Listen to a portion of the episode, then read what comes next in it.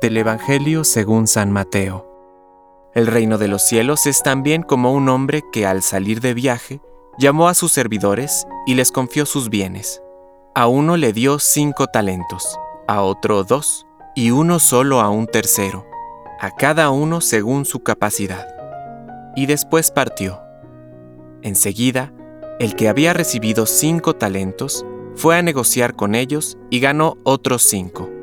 De la misma manera, el que recibió dos, ganó otros dos. Pero el que recibió uno solo, hizo un pozo y enterró el dinero de su señor. Después de un largo tiempo, llegó el señor y arregló las cuentas con sus servidores. El que había recibido los cinco talentos se adelantó y le presentó otros cinco. Señor, le dijo, me has confiado cinco talentos. Aquí están los otros cinco que he ganado. Está bien, servidor bueno y fiel, le dijo su señor. Ya que respondiste fielmente en lo poco, te encargaré de mucho más. Entra a participar del gozo de tu señor. Luego llegó el que había recibido dos talentos y le dijo, Señor, me has confiado dos talentos, aquí están los otros dos que he ganado. Está bien, servidor bueno y fiel, ya que respondiste fielmente en lo poco, te encargaré de mucho más.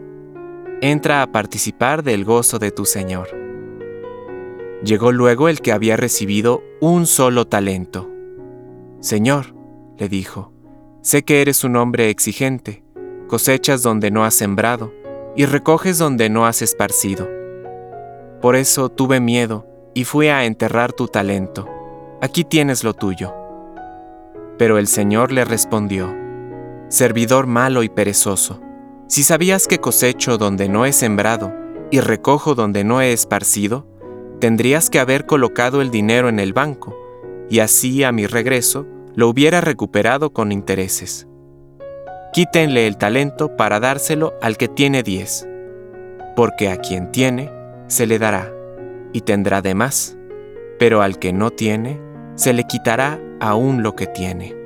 Echen afuera a las tinieblas a este servidor inútil.